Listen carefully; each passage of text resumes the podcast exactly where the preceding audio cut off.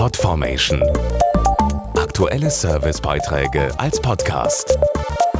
Regelmäßige Infos und Tipps aus den Bereichen Gesundheit und Ernährung. Herz außer Takt. So lautet das Motto der Herzwochen 2018. Der gesamte November dreht sich um unser wichtigstes Organ und will aufklären. Im Mittelpunkt stehen dieses Jahr Herzrhythmusstörungen, die eben unser Herz aus dem Takt bringen. Werden sie nicht behandelt, steigt zum Beispiel das Risiko, einen Schlaganfall zu erleiden. Allein zwei Millionen Deutsche sind von einem Flimmern der Herzvorhöfe betroffen. Vorhofflimmern ist die häufigste Herzrhythmusstörung und steht im Mittelpunkt der Herzwochen im November. Es ist zwar nicht heilbar, lässt sich aber gut behandeln, entweder medikamentös oder durch einen minimalinvasiven Eingriff.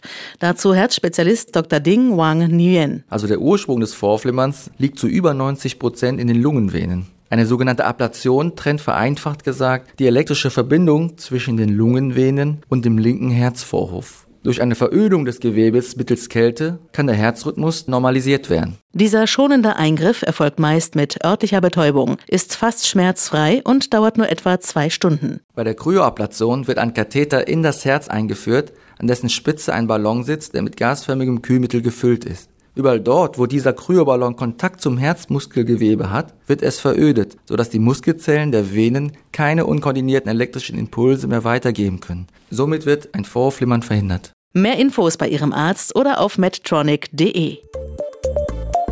Podformation.de Aktuelle Servicebeiträge als Podcast.